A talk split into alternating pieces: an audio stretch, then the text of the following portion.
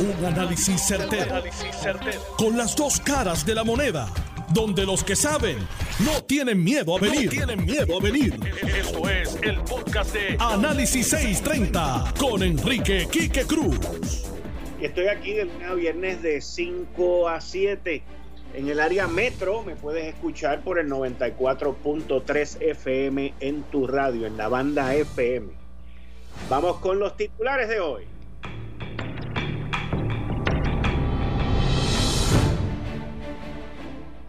Desde el arranque, hoy en Análisis 630, más adelante vamos a tener al secretario de Hacienda, Francisco Párez.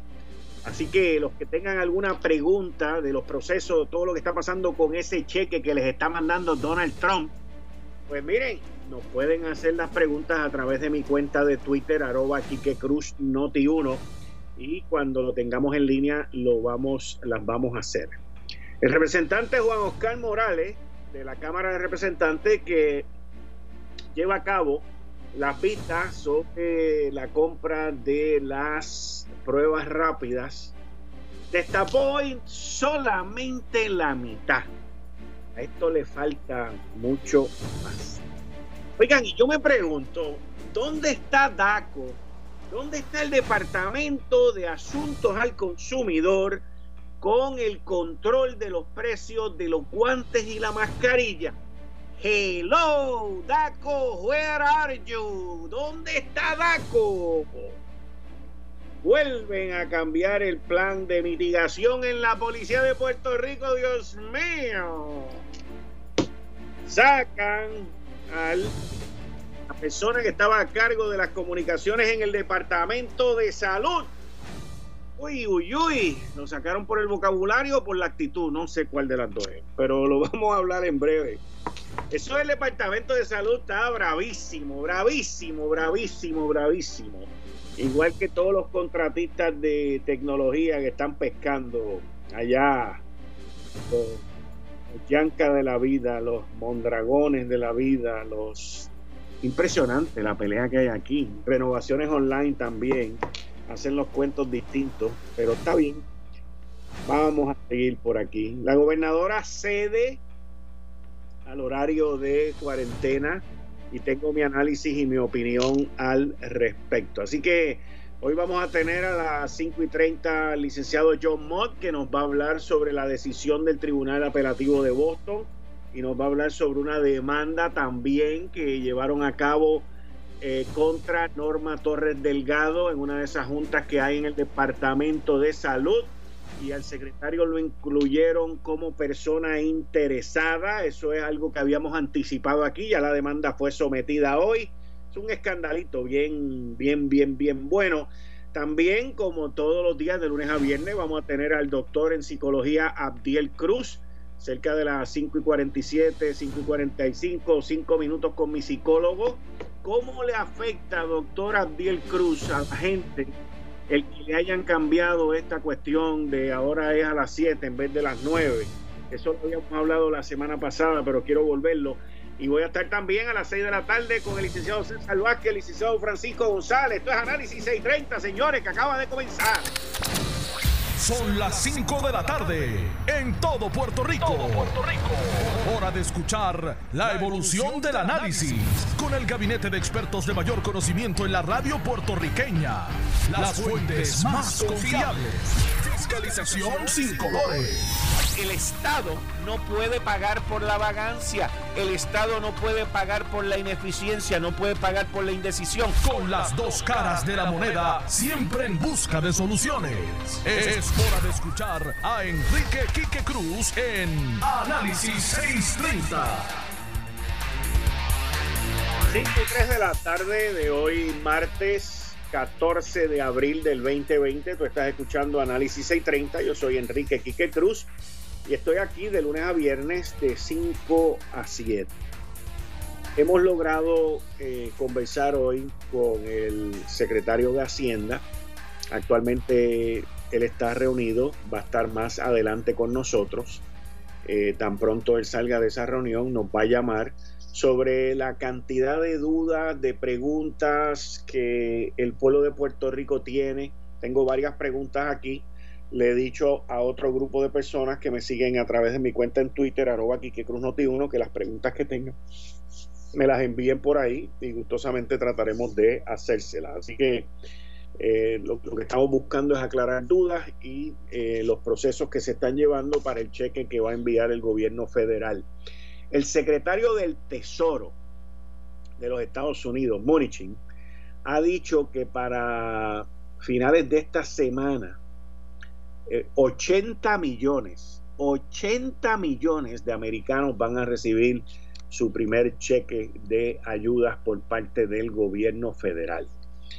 Sabemos y tenemos información muy buena, muy fidedigna, la hemos discutido la semana pasada con la comisionada residente Jennifer González, que se está trabajando en un estímulo adicional, un segundo estímulo, que va a incluir también un segundo cheque para la gente.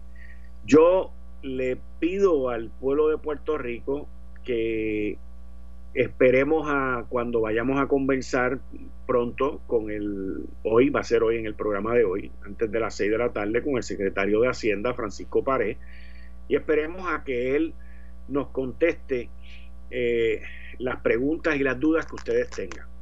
Yo no sé eh, de dónde alguien sacó la desinformación de que iba a ser la planilla del 2019. Hay mucha falsa información corriendo por ahí.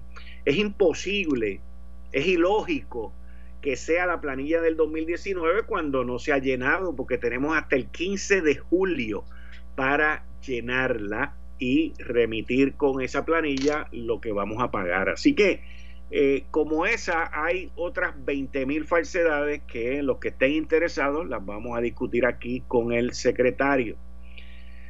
Así que, continuando con los próximos temas, de manera sorpresiva, y lo tengo que decir así porque fue manera sorpresiva, la gobernadora Wanda Vázquez Garcet cambió el horario de la orden ejecutiva que había anunciado el sábado.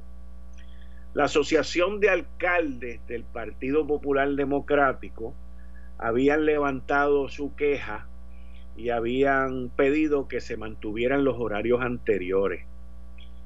Yo personalmente, yo personalmente eh, estoy de acuerdo con mantener los horarios anteriores, pero tampoco me va a dar una perreta y voy a amenazar a la gobernadora con que la voy a demandar y voy a formar 20 líos y 20 frustros para que ella haga lo que a mí me dé la gana que ella haga. Aquí hay varios alcaldes, principalmente del Partido Popular Democrático, que han aprovechado esta oportunidad como que para montar una pequeña revolución, un pequeño lío.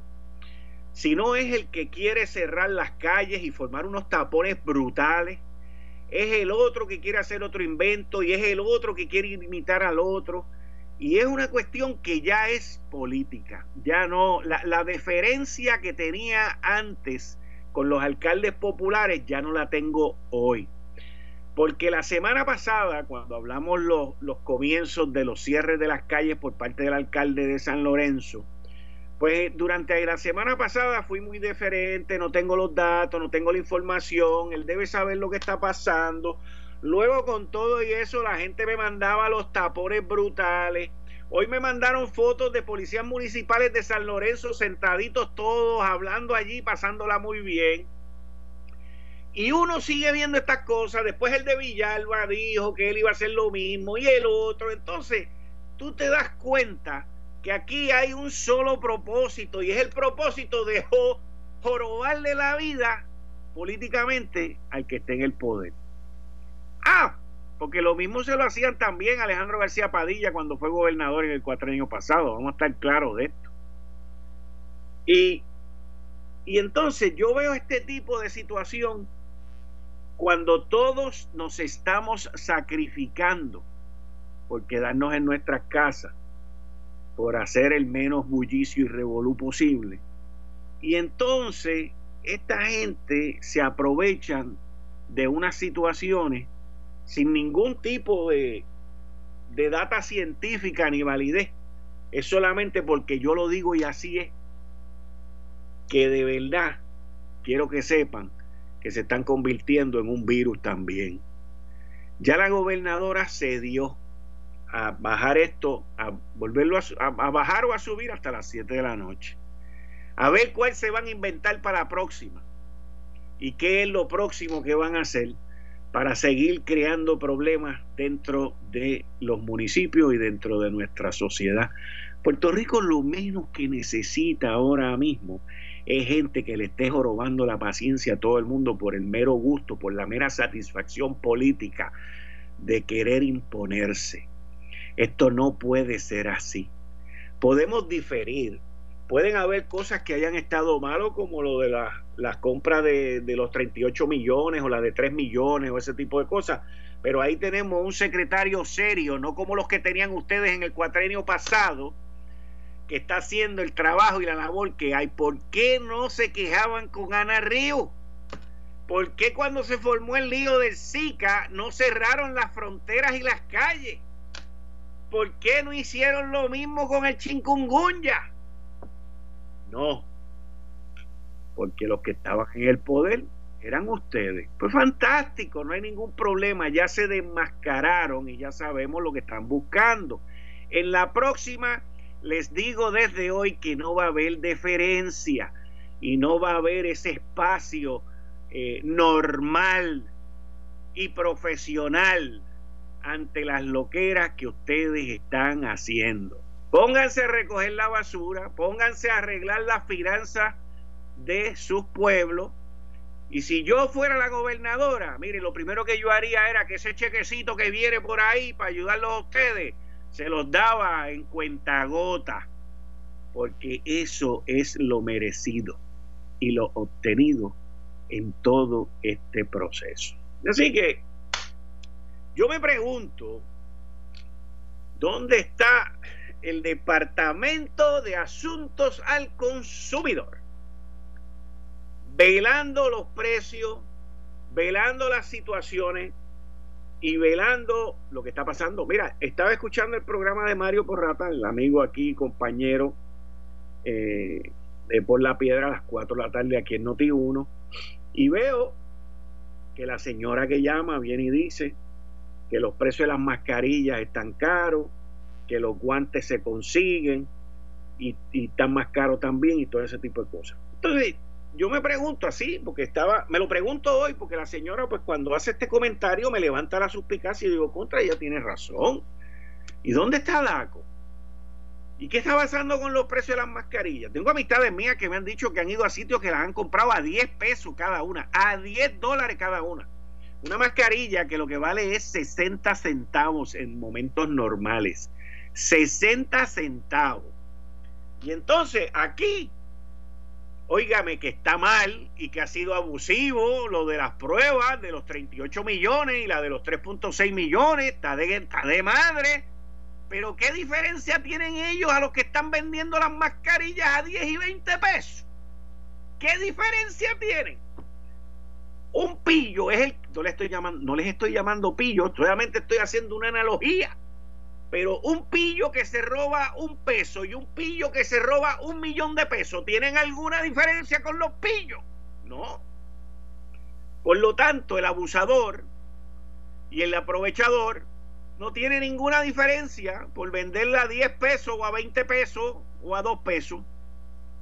Es que son las cosas que uno de momento se pone a mirar y, y se supone, se supone que en el gobierno pues las cosas estén funcionando como son y que DACO intervenga porque, óigame, si intervienen con el bacalao en Semana Santa, que este año no tuvieron que intervenir con el bacalao, me acuerdo aquella vez en, la administración de, de Rosselló con el polo, que ese fish y todas esas vainas. No, perdón, eso fue durante Fortuño. Es la misma cosa. Me refiero al que lo estaba diciendo no el gobernante. Eh, y, entonces uno dice, pero ¿cuál es la diferencia? Aquel vendió las pruebas rápidas a 36 pesos, otro las vendió a 45 y este está vendiendo las mascarillas a 10. ¿Cuál es la diferencia? ¿Cuál es la diferencia? ¿Hay alguna diferencia? Y todo el mundo se enfoca en esto, en lo otro. Ahora mismo, mira el chisme que han formado por eso de Eric Delgado. Eric Delgado, mi amigo, lo quiero, lo aprecio.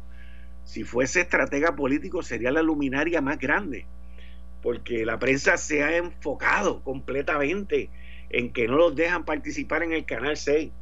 Mira, para mí, ¿ok? Para mí es una cosa que han formado una tormenta en un vaso de agua, que han pasado peores cosas contra la prensa y no he visto un movimiento tan grande. Pero así son las crisis. Las crisis sacan lo mejor y sacan lo peor de los seres humanos. Y hay muchas cosas feas que estamos viendo y hay muchas cosas bonitas que estamos viendo en esta crisis. Yo, yo hoy cuando escribía la columna que va a salir mañana en el periódico El Nuevo Día, que le digo a la gobernadora que tiene que bajar las ansiedades, ese es el título, gobernadora, hay que bajar la ansiedad en esto. Eh, me, me ponía a pensar en el gobernador de Nueva York, en Andrew Cuomo. Andrew Cuomo lo han puesto a nivel de que si quiere correr para presidente lo puede hacer ahora. O sea, lo han puesto como lo más grande. Sin embargo, se le están muriendo miles de personas allí. Miles de personas. Y él también carga con ese peso él se negó, se negó a decirle a la gente que se encerraran, como ha pasado aquí. Yo estoy de acuerdo con la cuarentena, yo estoy de acuerdo con que sea hasta las 7 de la noche. Yo con lo que nunca estuve de acuerdo fue con los pares y los nones, que eso fue un invento de algún loco o loca que se dio por ahí, para que la policía pudiese, dentro de los pocos recursos que tiene la policía, identificar los carros y parar la gente de una manera más ordenada y más fácil. Pero yo me imagino que los mismos que dieron la idea de los pares y los nones en la policía de Puerto Rico son los mismos que cancelaron el plan de mitigación que publicaron ayer. Pero de eso voy a hablar ahorita. Porque es que yo nunca he visto tanto incompetente en esta isla. Pero vuelvo y les digo, la crisis saca lo más lindo de la gente, saca lo más feo e inepto de la gente. Así que eso es parte de la crisis. Pero cuando saca lo más feo, lo importante es que tú lo identifiques, que lo señales, que lo alumbre, para que se salgan del camino. Y para eliminarlos como el coronavirus. ¡Pum! Lávate las manos con mucha espuma, lávale la cara con mucha espuma a los ineptos estos y sácalo. Que el, que el, que el jabón les arda los ojos para que no puedan ver y pensar y cometer más brutalidades como las que han cometido hasta ahora.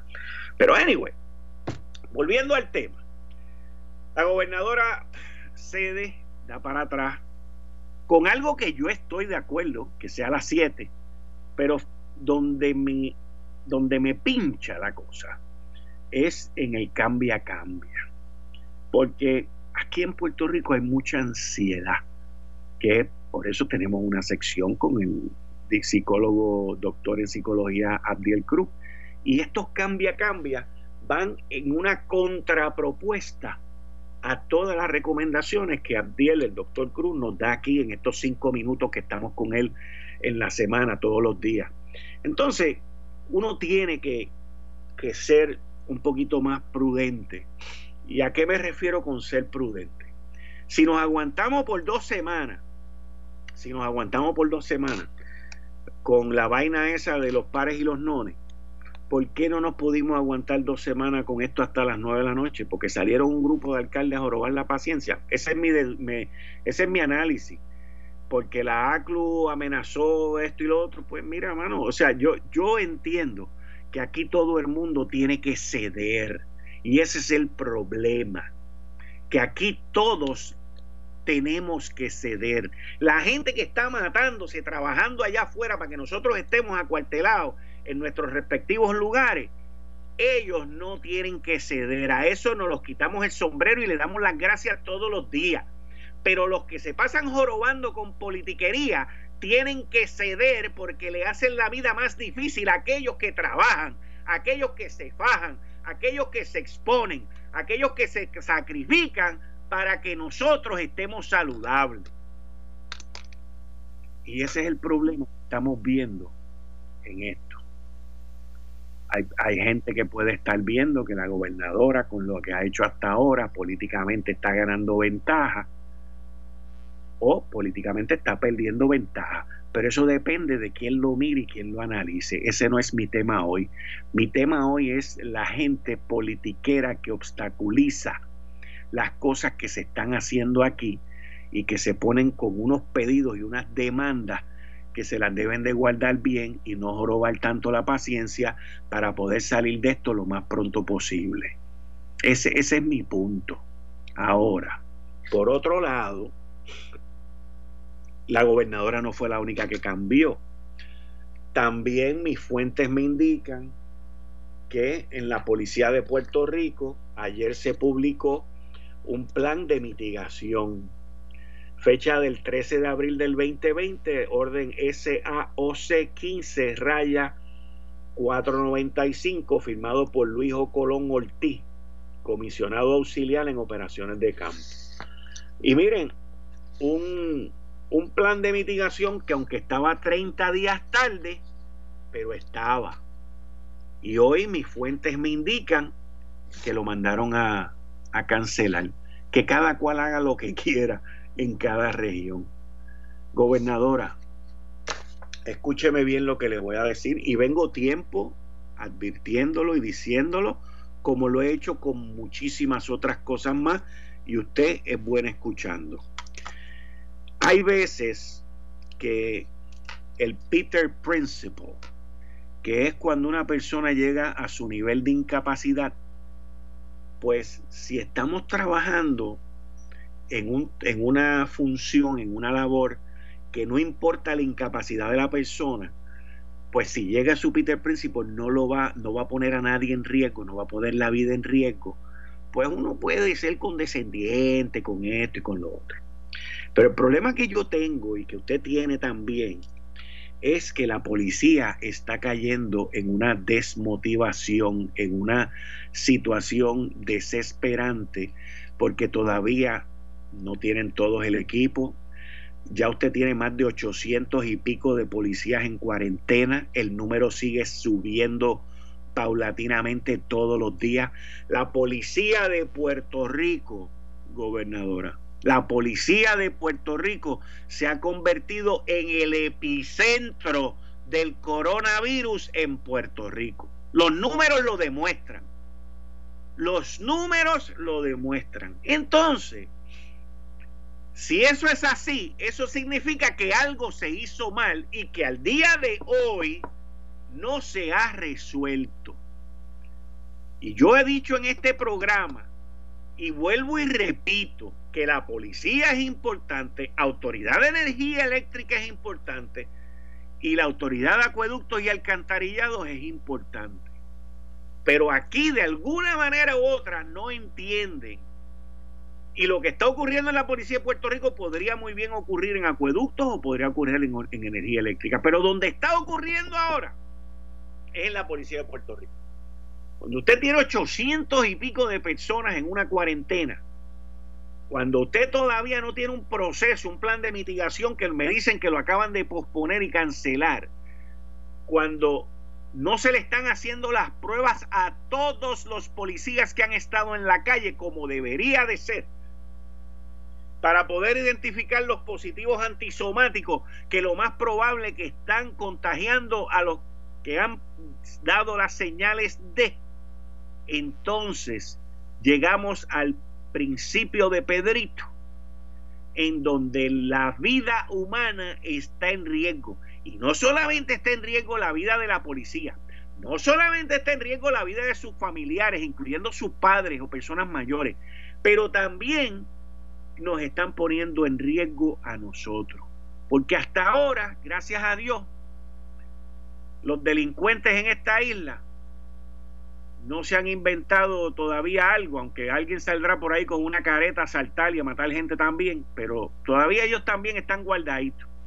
El día que decidan salir, el día que el sistema de seguridad de Puerto Rico se caiga, que va encaminado a, ese día, entonces movilizar la Guardia Nacional, pedirle permiso al Departamento de la Defensa y hacer todo el desmadre ese.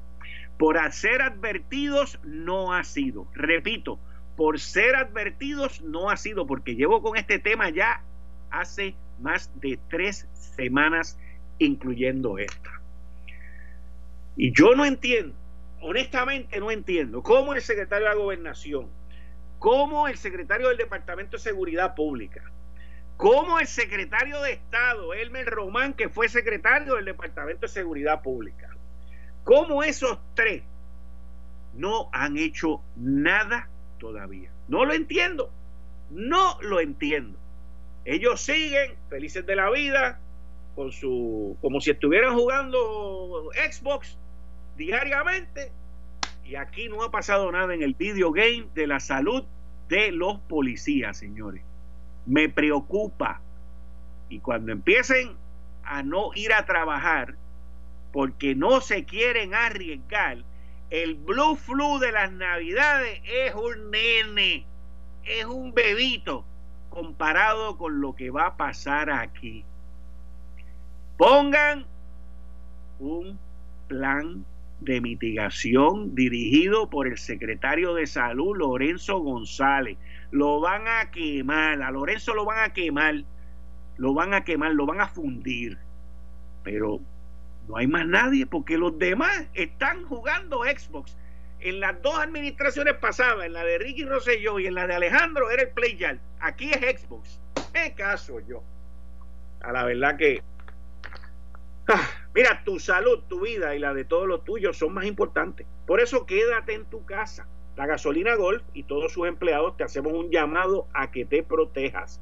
Nosotros, por nuestra parte, seguiremos cumpliendo con el mandato del gobierno y de las autoridades supliendo combustible a todo Puerto Rico. Siempre tomando las más altas medidas de seguridad y limpieza en todas nuestras estaciones. Le exhortamos a todos nuestros clientes que cuando vayan a echar gasolina utilicen todas las medidas de protección en ese momento, al igual que respeten las órdenes de solamente dos personas pueden entrar en los mini markets y mantener la distancia. Concéntrate en la vida, concéntrate en la salud, que del combustible nos encallamos nosotros en Golf.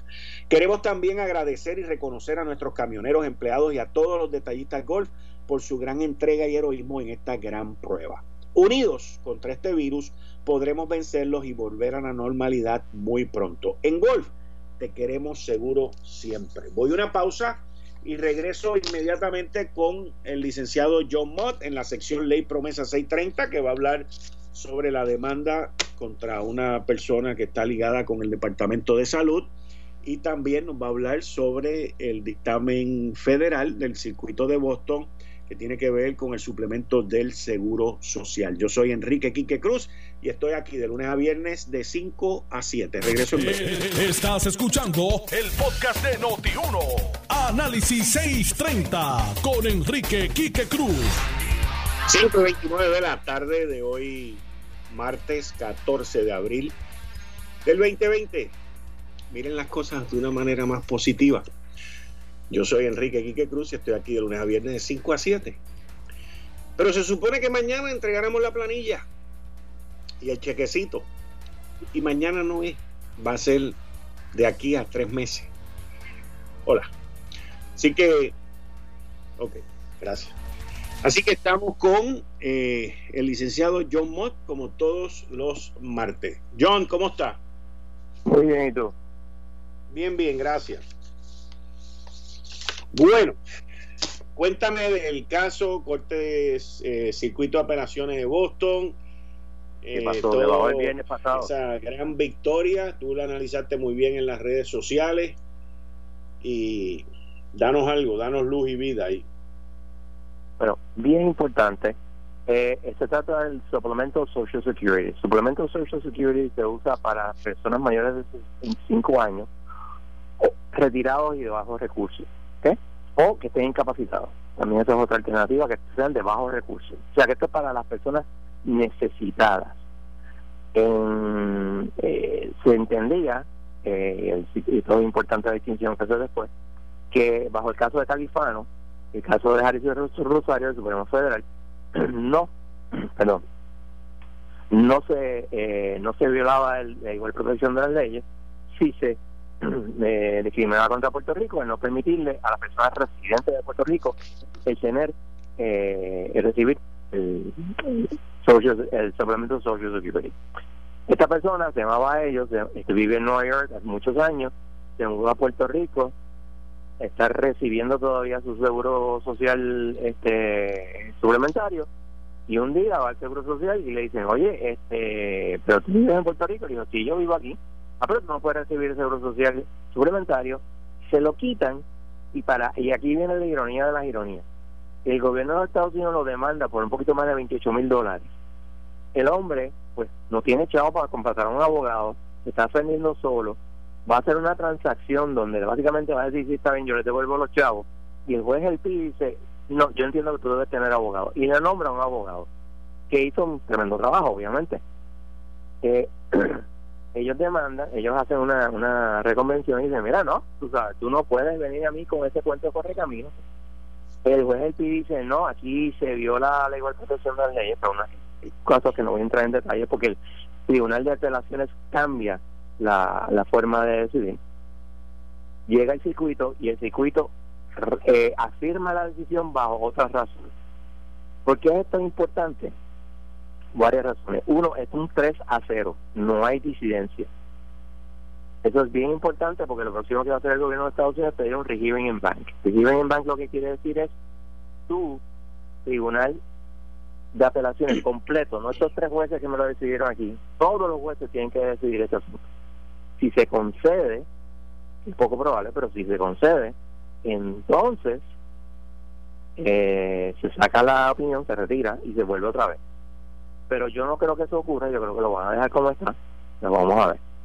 Entonces la cosa que el juez hace, en la primera página, el juez dice, mira, esto que tengo que decidir es sobre si la igual protección de las leyes de la quinta enmienda.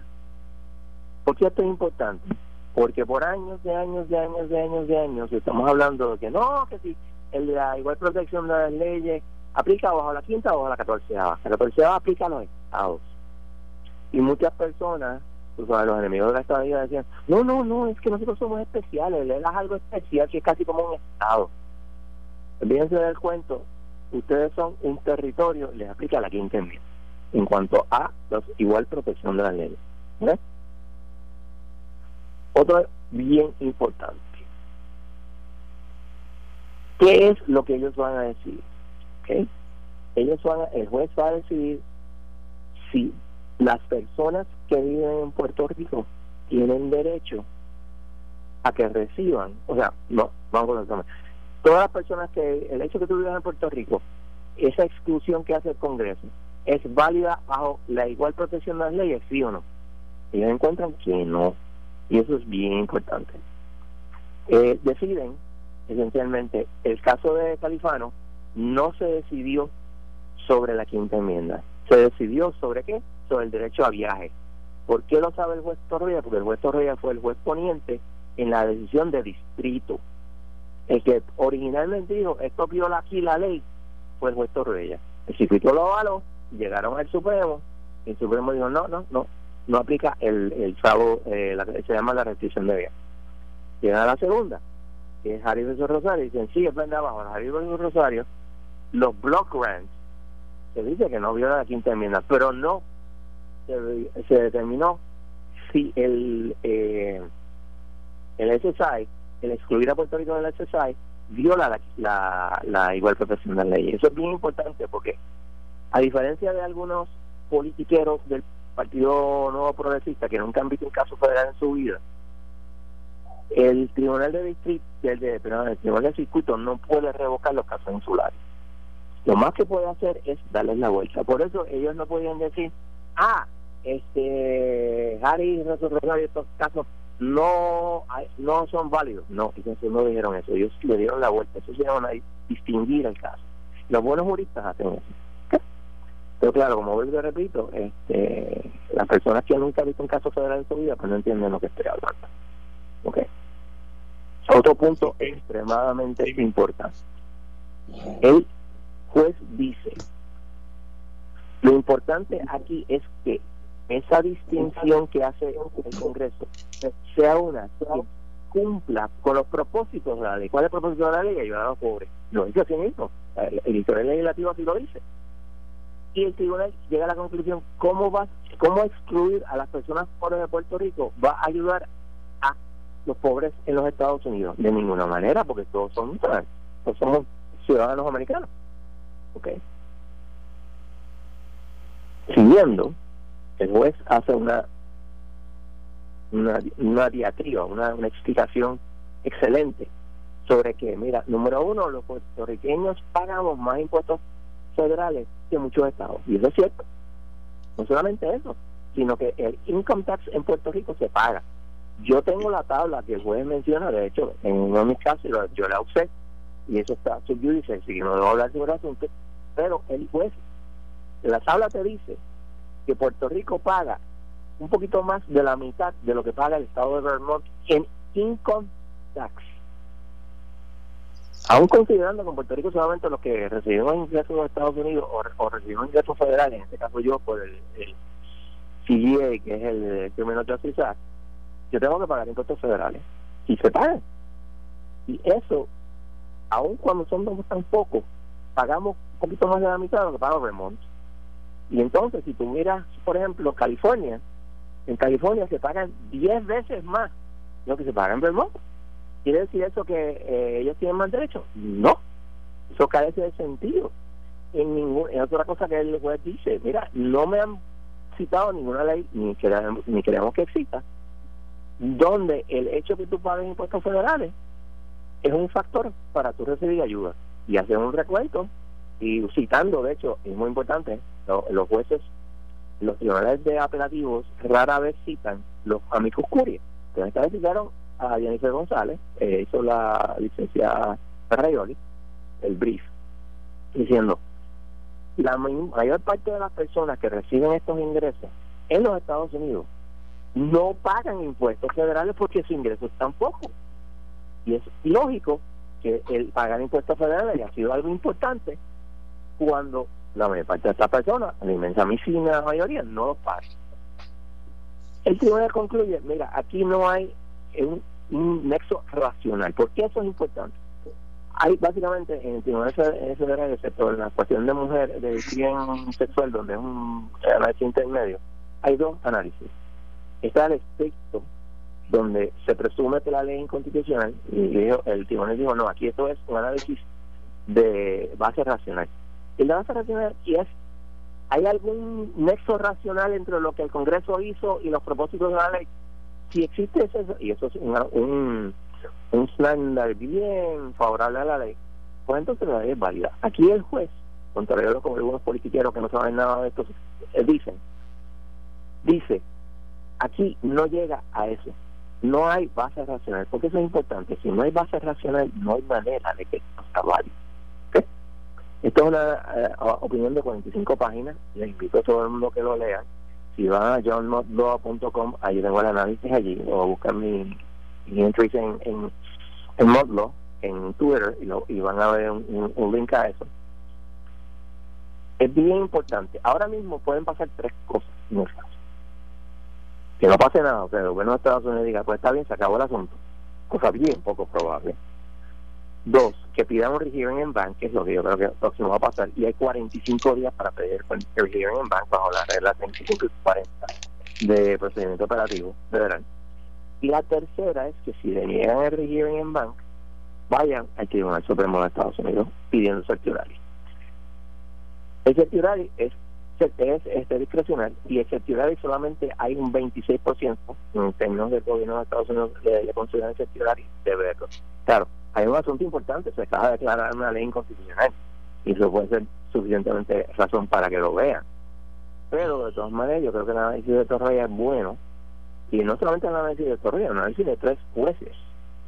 Porque está eh, la juez Thompson, que yo he estado con ella múltiples ocasiones, es una juez de la raza negra muy inteligente y, como diríamos, no tiene pelos en la lengua y el juez Howard, que es el juez este, presidente en este momento, su derrota, no es que sea el que manda allí ahora mismo, sino que es el administrador. Y son jueces de mucha experiencia y que saben lo que tienen en mano.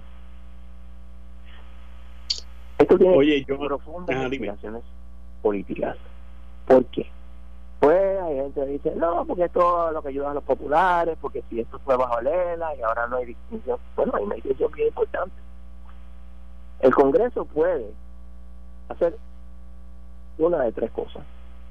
O dice, bueno, yo ahora voy a determinar que va a hacer unos findings de base racional para determinar que yo te voy a seguir discriminando. Eso en la política moderna de estos días es poco probable que ocurra.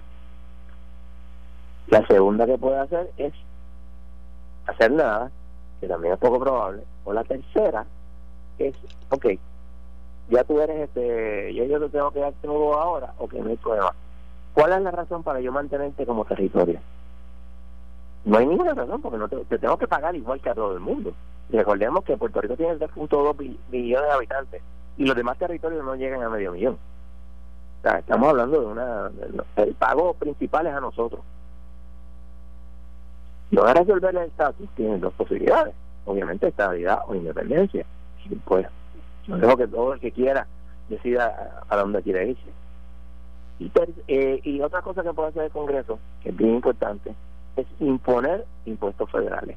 El que venga para la batalla, no, no lo pueden hacer porque somos de la alianza de Fárgao. En Hawái se hizo en 1927 y en uh, Alaska se hizo en 1949. Ambos estados entraron en 59 para que gente entendiendo. Durante su tiempo de territorio se les impuso impuestos federales, impuestos de income. Así que no hay ninguna razón por la cual Puerto Rico no se imponga. Y eso es muy posible también que ocurra. Y que en la mayor parte de los puertorriqueños no lo van a pagar.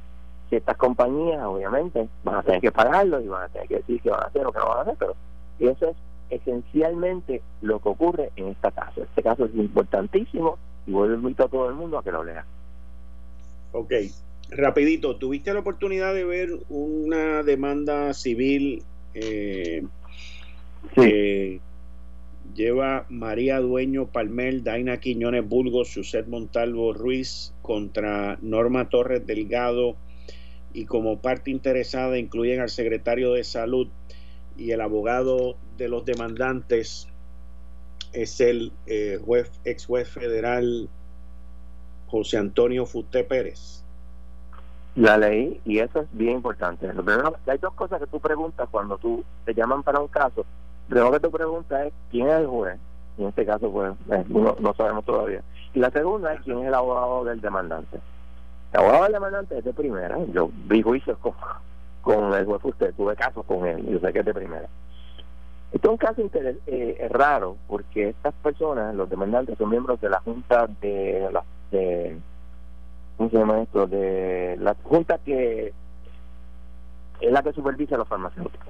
¿okay? Entonces, según la demanda, la señora demandada, el director ejecutivo de una oficina conocida como la Oficina de Reglamentación y Certificación de Profesionales de Salud. Y supuestamente esta persona, que esta entidad que no es creada por ley, sino creada por orden ejecutiva, y está haciendo cosas que van contra la ley y contrario a los reglamentos. Obviamente, yo estoy seguro que el usted miró esto decidió que estos eran hechos ciertos si no, no hubiera puesto su nombre allí. Eh, asumiendo que son ciertos, pues obviamente la persona ha estado haciendo cosas que no debe estar haciendo. Por ejemplo, eh, el dinero que se cobra de una, de una eh, cuota, vamos a decir, la están depositando en cuentas que no son cuentas de esta eh, Junta de Farmacia. Se está, eh, no le quiere decir a la Junta de Farmacia lo que está haciendo con el dinero y muchas múltiples otras cosas, lo cual te hace pensar que hay corrupción o es simplemente muy, muy, muy, muy mala administración del gobierno. Una cosa que nos dice la demanda es cuando esta persona se convierte en director ejecutivo. Asumimos obviamente que fue en el 2017, en algún momento, y de hecho hay una, nota al cárcel que menciona que a esta persona se le ordenó hacer una cosa en el 2017. Pero uno puede pensar que esta persona fue nombrada en el 2017.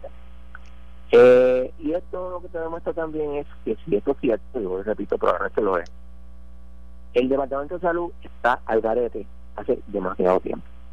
Y es bien preocupante que eh, estas personas tuvieran que ir al, a, demandar en vez de que ir al secretario y decir, mira, no, esto, no pueden permitirse esto. Y eso llama la atención de que esta persona estuvo haciendo esto bajo el aval de quién porque los últimos dos secretarios pues han estado bien poquito tiempo. tiene que haber sido el primer secretario de administración de Ricardo Rosselló, la cual se le están haciendo señalamientos de corrupción también. No estoy diciendo que sea no lo sea, están siendo señalamientos. Y todo esto pues apunta a un desmadre en ese departamento.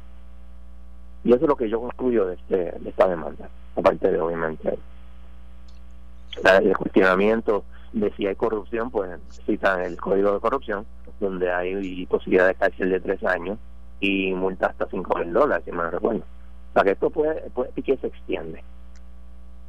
Ok, eh, se supone que tenga ya el doctor en psicología Abdiel Cruz en línea. Doctor, ¿está ahí? Sí, buenas tardes, buenas tardes, Enrique, y a usted también y a toda la radio escucha. Kiki, antes de, de, acabar conmigo, quiero mencionar una cosa que ha estado un error que ha estado en la prensa. El miércoles va a haber una vista con la juez Swain. No va a ser una teleconferencia. Es una conferencia que se hace continuamente, que es por teléfono que se llama Court Solutions, en casos de quiebra específicamente, se usa mucho. En el Tribunal de Distrito Federal no, pero en este caso se va a hacer porque no queda más remedio. Y con esto pues me despido porque tengo que cocinar de nuevo. Cuídate. Muy bien, muy bien. Muchas gracias John. Nos vemos el martes que viene. Bueno, doctor Abdiel Cruz, como todos los días, hubo un cambio en el horario. Eh, ¿Cómo afecta esto los niveles de ansiedad y cómo, o sea, también uno se tiene que preguntar contra, pero estamos volviendo a donde estábamos. La gente quería eso, o sea, ¿cómo, cómo esto afecta, doctor? Bueno, para que para tener la constancia y tener una respuesta correcta a su pregunta, me parece que hay que tener todos los criterios de juicio y de análisis que ahora mismo yo no lo tengo. Yo puedo visualizar que el, constante cambio eh, y, constante inseguridad a base de las normas y reglamentos, pues va a causar que, de hecho, estamos trabajando aquí que en estos últimos días el, la, el, ¿verdad? la población que mayor está vulnerable, o de mayor vulnerabilidad, en otras palabras, es de adulto mayor. Y los cambios como estos, pues, evidentemente, va a traer una, ¿verdad? Va a aportar, va a abundar, va a exacerbar más la sintomología, sintomatología, y de hecho esto es una opinión mía, ¿no? A base de lo que yo veo. Eh, Quique, eh, para seguir tengo que mencionar lo siguiente, yo estaba escuchándolo usted ahorita hablar sobre el precio exacerbado que hay de las mascarillas y todo este equipo. Eh, tengo que mencionar, Quique, que hace una hora eh, mi esposa llegó de hacer una compra sencilla. Eh, nosotros vivimos en, el pueblo de Barranquita, so yo estoy haciendo todos los programas desde mi casa, ¿verdad? Y eh, mi esposa llegó de, comprar y fue a un lugar que, y lo más que me preocupa es que una mascarilla que ella me trajo, simple, sencilla, 8 dólares. Eh, 8 dólares, Quique. Y yo me quedé, yo me quedé escuchándolo a usted eh, ella compró dos para ella y para mí, para el bebé ya tenemos ya preparada, pero yo no lo traigo, ¿verdad? Porque 16 dólares vale, pues la salud vale más que nada, ¿no? Eh, yo lo traigo por un cuestionamiento. Yo no sé si, eh, ¿verdad? Las reglamentaciones y procedimientos, ¿verdad? Pues están vigentes. Sé que hay una una veda, etcétera, etcétera, pero yo no sé qué se está haciendo en cuanto a los equipos de primera ¿verdad? de necesidad que me parece a mí que la mascarilla ahora mismo se ha convertido en uno, si no el principal equipo de protección que uno pueda tener. Eh, yo solamente salgo a atender situaciones particulares en mis compromisos profesionales. No salgo todos los días, salgo en días determinados, así que lo uso cuando salgo, ¿ves? Trato de mantenerme en medio de toda la circunstancia, ¿verdad? Y he pasado una situación de salud, gracias a Dios lo hemos recuperado.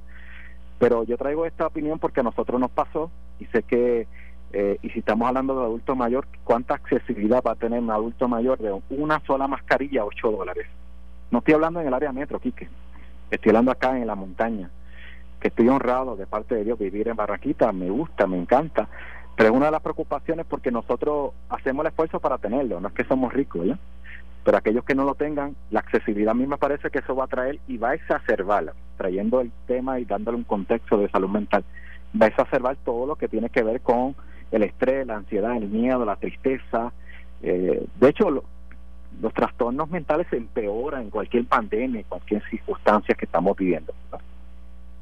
Yo no sé si usted tiene la facultad de poder accesar a ¿verdad? algún tipo de profesional que, que de DACO, pero es importante que se conozca porque me parece un abuso. Eh, dejando el tema ahí, mis poquitos minutos que me quedan, estamos trabajando el tema específicamente del bienestar, es decir, el, manejo de la salud mental y ese bienestar de los adultos mayores, que son los viejos.